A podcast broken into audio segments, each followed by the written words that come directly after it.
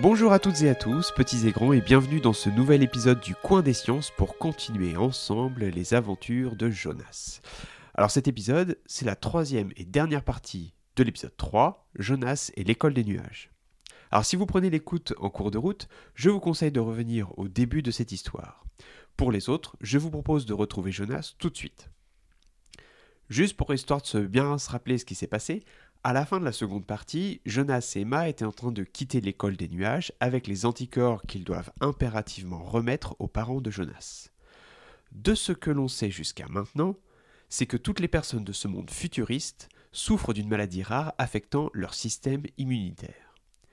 Ceci explique pourquoi ils doivent porter des combinaisons pour éviter d'être contaminés par un microbe. Et voici la suite et la fin avec toutes les explications.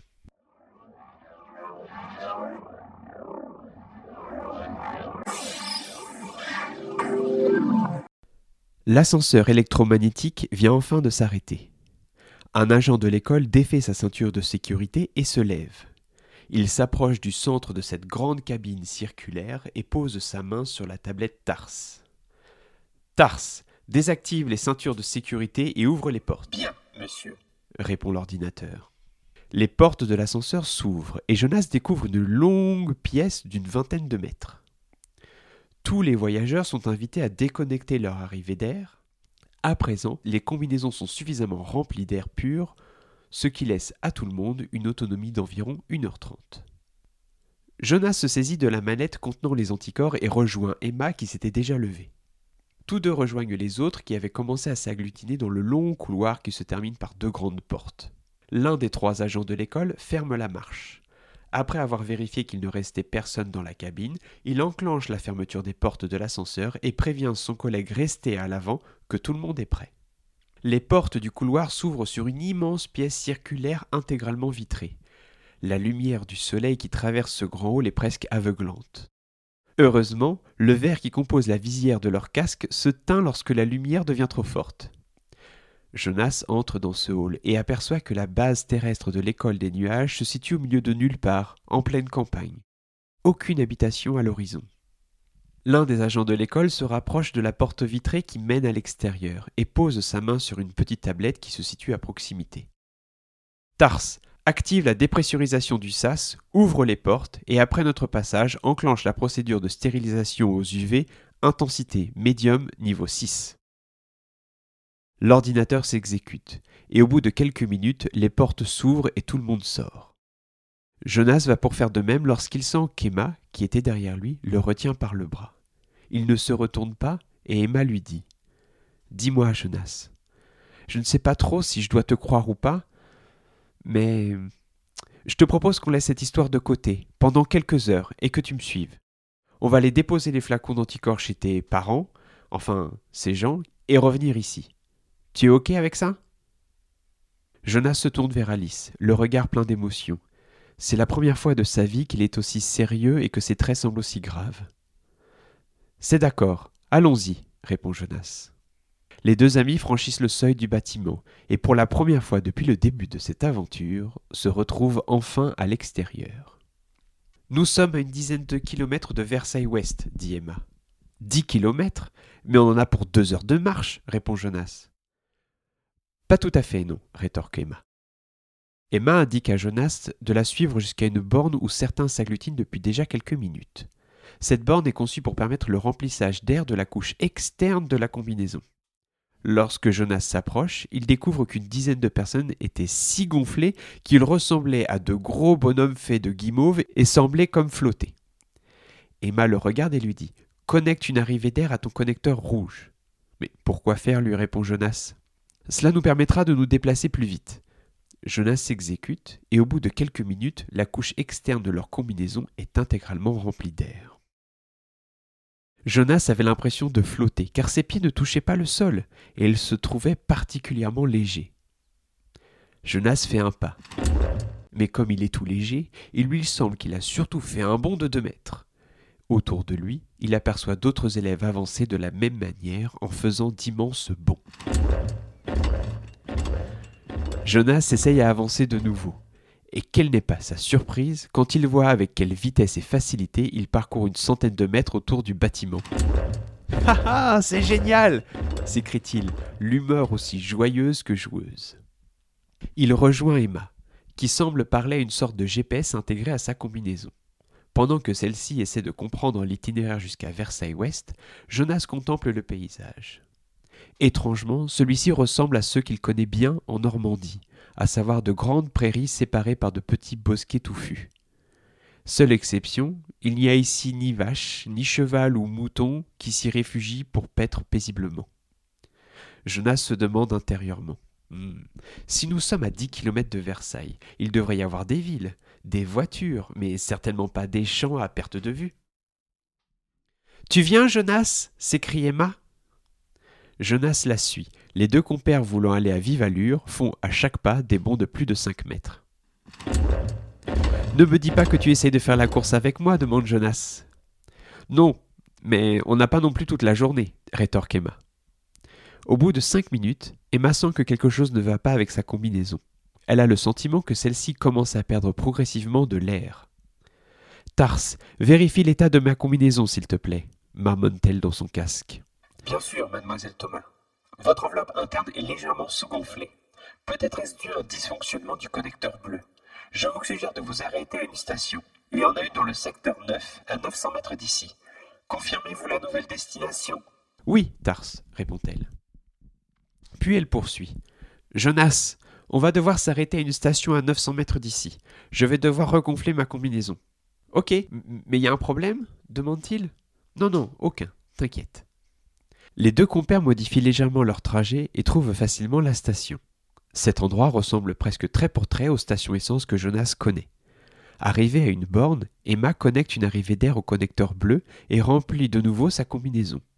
En quelques secondes, la jauge numérique projetée sur sa visière lui indique que le niveau d'air pur est maximal et peut ainsi détacher l'arrivée d'air. C'est bon, on peut y retourner. Il nous reste encore sept kilomètres, répond Emma. Mais tu es sûr que ta combinaison est intacte demande Jonas. Oui, oui, répond Emma. Juste une petite fuite d'air. J'ai du mal fermer mon connecteur dans l'ascenseur tout à l'heure. Bon, allez, go Les deux compères parcourent les sept derniers kilomètres en à peine une demi-heure et arrivent à Versailles-Ouest. La ville de Versailles ne ressemble pas du tout à celle que Jonas avait découvert l'été dernier lorsqu'il était venu visiter le célèbre château. Le quartier ouest ressemble ni plus ni moins à un petit village comprenant environ 200 petites maisons quasi semblables, souvent bordées par de jolis jardins fleuris. Après avoir traversé la rue principale, Jonas et Emma arrivent aux 8 rue des Oliviers. Bon, c'est à toi de jouer. Évite de faire des gaffes. S'il voit que tu n'es pas le vrai Jonas, on risque d'avoir des ennuis, affirme Emma. Tu commences à me croire, on dirait. J'avoue que j'ai du mal, répond Emma. Ça devrait aller. Mon visage est différent dans ton monde. Je pense que je ressemble bien à leur fils. Jonas parcourt la petite allée fleurie qui relie le portail à la porte d'entrée. Il tend son doigt fébrilement sur la sonnette et appuie dessus. Jonas entend plusieurs bruits de porte et de serrure. Puis entend derrière la porte une voix féminine. Qui c'est? C'est. C'est Jonas, je viens apporter les flacons d'anticorps. Ah, génial Et tu es tout seul aujourd'hui? Non, je suis avec Emma, une copine de l'école. Bon, ben entrez tous les deux. Jonas fait signe à Emma de le rejoindre. La porte s'ouvre sur un sas assez étroit. On va retirer notre combinaison et les laisser ici. Je vais t'aider, affirme Emma. Emma décomprime les deux combinaisons et l'air s'échappe avec aisance au travers des deux connecteurs. Les deux amis retirent leur habit de voyage. Puis Emma appuie sur un bouton. Un bruit de ventilation se fait entendre. Ne t'inquiète pas, c'est le système de purification de l'air qui se met en marche. Au bout de quelques minutes, le système de ventilation s'arrête et la porte du fond du sas s'ouvre. Une femme brune d'environ quarante ans se précipite vers Jonas et l'enlace avec tendresse. Coucou mon fils. Bonjour, maman, s'exprime Jonas avec hésitation. Au bout de quelques instants, la maman de Jonas, qui ne ressemble pas du tout à la sienne dans la vraie vie, invite les deux amis à rejoindre le salon, tandis qu'elle referme la porte du sas derrière eux. La maison ressemble aux habitations contemporaines que Jonas peut voir dans certains magazines ou publicités. Les meubles sont aussi épurés qu'élégants, et la maison semble être entretenue avec grand soin. Une fois dans le salon, Jonas tend la mallette avec les anticorps à sa mère. Au bout de quelques minutes, deux hommes, un de 18 ans, qui avait un bandage à la main, et un autre de 40 ans, grand et aux cheveux bruns, arrivent dans le salon et embrassent Jonas. Ils doivent sûrement être mon père et mon frère, pense Jonas. Emma rejoint la mère de Jonas dans la cuisine, qui était partie chercher des boissons fraîches énergisantes. Au bout de quelques minutes, tout le monde s'installe dans le canapé et les fauteuils, qui étaient disposés autour d'une table basse noire massive. Pendant ce goûter improvisé, Jonas a semblé particulièrement gêné. Ses réponses sont restées évasives et superflues, mais sa famille d'ici n'a pas semblé remarquer quoi que ce soit. Il faut dire qu'Emma n'a pas hésité à raconter elle aussi quelques mensonges pour soutenir Jonas. Au bout de deux heures, Emma indique à Jonas qu'il est temps de repartir pour l'école. Avant cela, elle demande le chemin des toilettes. Jonas reste seul avec sa famille. Merci pour l'accueil, ça m'a fait plaisir de revenir, dit Jonas. D'ailleurs, avant de partir, je vais aller aux toilettes moi aussi. Ça nous a fait aussi plaisir de te voir, mon chéri, répond sa maman. Une fois Emma revenue, Jonas prend également le chemin des toilettes. Le père et le frère de Jonas disent au revoir à Emma. Sa maman s'approche d'elle à son tour pour l'enlacer et en même temps lui susurrer à l'oreille. Merci Emma d'être venue jusqu'à nous, et prends bien soin de toi. Enfin, si jamais tu crois Jonas à l'école, dis-lui que nous l'aimons fort et que nous avons hâte de le revoir. Emma regarde la maman de Jonas avec beaucoup d'interrogations, mais hoche la tête afin de lui signifier qu'elle a compris sa demande. Au bout de quelques minutes, Jonas revient et fait signe de la main pour dire au revoir à sa famille d'ici. Emma lui indique le chemin du sas. À l'intérieur, Emma referme la porte et active la pressurisation et la stérilisation.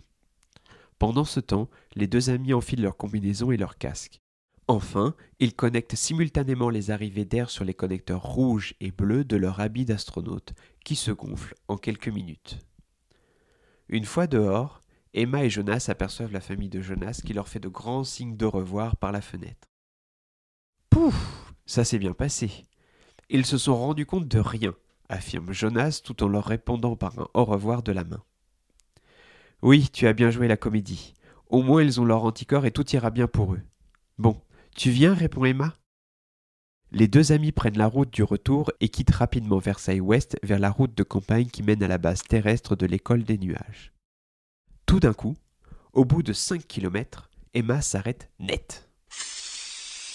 Jonas crie Emma. Qu'y a-t-il? demande Jonas. Mon connecteur bleu vient de lâcher, ma combinaison en train de se vider de son oxygène. Oh mince Jonas réfléchit puis rapidement suggère. Retournons à la station, j'ai une idée. Jusque-là, appuie sur le connecteur pour éviter que l'air ne s'échappe de trop. Mais qu'as-tu en tête, Jonas? Le moment de te prouver que je disais la vérité, lui répond Jonas avec beaucoup d'assurance. À cause de cet incident, les deux amis avancent moins rapidement, mais arrivent à regagner la station en moins de cinq minutes. À côté des bandes de recharge d'air, il y a un local.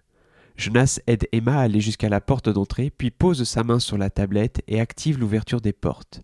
À l'intérieur, il enclenche la ventilation du local. Puis, tout en enlevant son casque et en dépressurisant sa combinaison, il dit à Emma Comme on fait la même taille, tu vas prendre ma combinaison. Mais non, mais qu'est-ce que tu racontes? lui rétorque Emma. Écoute-moi, je ne suis pas de ce monde, j'y suis seulement de passage. J'ai donc un système immunitaire parfaitement normal. Tu es sûr que tu ne souffres pas de déficit immunitaire primaire? Parfaitement. Et je n'ai d'ailleurs jamais entendu parler de cette maladie, lui répond Jonas. Emma se décide finalement à suivre l'idée de Jonas et dépressurise à son tour sa combinaison. Tout en l'ôtant et en l'échangeant avec celle de Jonas, elle lui dit Tu es sûr de toi? Oui. D'ailleurs, simple question, mais pourquoi tout le monde n'a pas accès à ces anticorps? Pourquoi c'est seulement fabriqué à l'école? demande Jonas. C'est une longue histoire, une histoire que tout le monde connaît, enfin bref. En fait, avant, personne n'était vraiment malade. Puis, malheureusement, au début du XXe siècle, des médecins ont remarqué de plus en plus de morts douteuses et qu'une nouvelle maladie touchait de plus en plus de jeunes. Malheureusement, on peut la transmettre à ses enfants, et on l'a compris que trop tard. Alors, avec les années, on s'est habitué à vivre avec.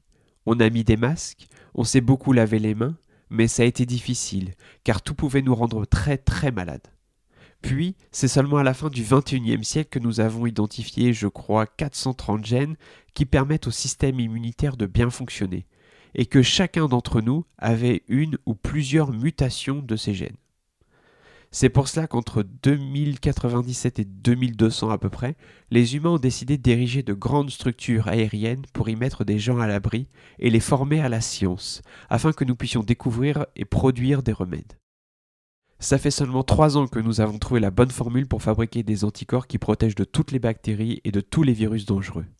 Nous sommes en train de gagner la bataille, mais c'est loin d'être fini. Tu te rends compte? Il faut donner à quelques millions de gens des anticorps chaque semaine. C'est énorme. Tu veux dire quelques milliards? On est 7 milliards sur la Terre. Bah non, non, non, on est 5 millions. Ah la vache s'écrie Jonas. Dans mon monde, on est en 2021 et on est bien 7 milliards d'habitants sur la Terre. Eh bien pas ici, et pas en 2217. Je suis sûr que vous trouverez comment fabriquer ces anticorps pour tous ces gens, dit Jonas. Jonas sourit à Emma, autant qu'il est ému. Cependant, pas le temps de tergiverser, il faut repartir. Ils connectent tous deux leur arrivée d'air à leur connecteur, à l'exception de Jonas dont seul le connecteur rouge fonctionne. Les deux amis repartent vers la base terrestre de l'école des nuages et y arrivent sans encombre. Une fois dans l'ascenseur électromagnétique, Jonas relève sa visière de son casque afin d'avoir un peu d'air. Puis il se retourne vers Emma. Merci beaucoup pour aujourd'hui. Je suis vraiment content de t'avoir rencontré. Pas de problème. On ira prendre un chocolat là-haut. Tu me raconteras tout de ton monde en 2021. Peut-être, lui répond Jonas. Même si tout le monde n'est pas encore revenu, Jonas et Emma et quelques autres élèves remontent vers l'école des nuages.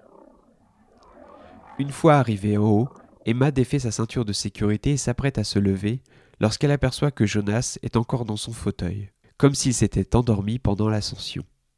Lorsqu'elle approche son visage du casque de Jonas, elle s'aperçoit que la combinaison est vide.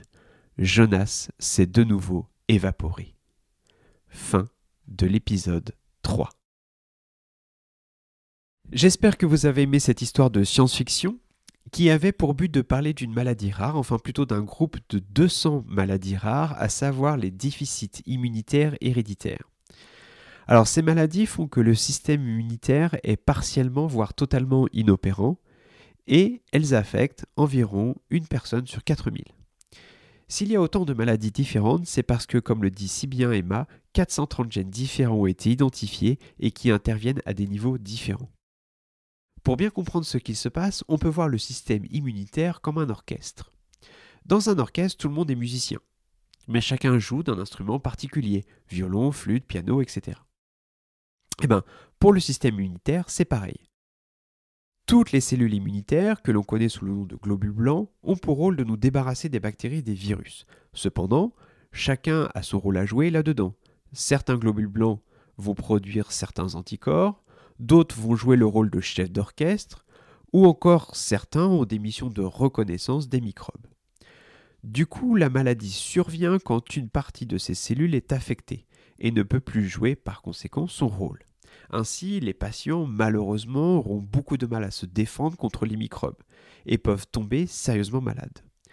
Toutefois, et comme c'est le cas dans cet épisode, les patients peuvent avoir une vie presque normale grâce à des injections hebdomadaires d'anticorps qui permettent de renforcer leur défense immunitaire. Enfin, si Jonas s'appelle Jonas Fischer, ce n'est pas un hasard. En effet, en France, le professeur Alain Fischer est le plus grand spécialiste de cette maladie et fut le premier au monde à trouver un médicament efficace contre les formes les plus graves de la maladie, à savoir le DICS pour déficit immunitaire combiné sévère. Une terrible maladie qui obligé les jeunes patients à vivre dans une atmosphère stérile sous une bulle. Grâce à lui et son équipe, il a mis au point un traitement qui permet aux patients de retrouver un système immunitaire parfaitement normal. Alors voilà, j'en ai fini de mes explications et on se retrouve très bientôt d'ici le mois de mars pour une nouvelle aventure. D'ici là, si vous avez aimé cette histoire, un grand merci par avance de nous mettre 5 étoiles et un commentaire sur votre appli de podcast et ou de le partager sur vos réseaux sociaux. Tout ceci nous aide à être plus visibles, du coup plus écoutés. Sur ce, je vous souhaite une belle journée, prenez soin de vous et je vous dis à très très bientôt. Au revoir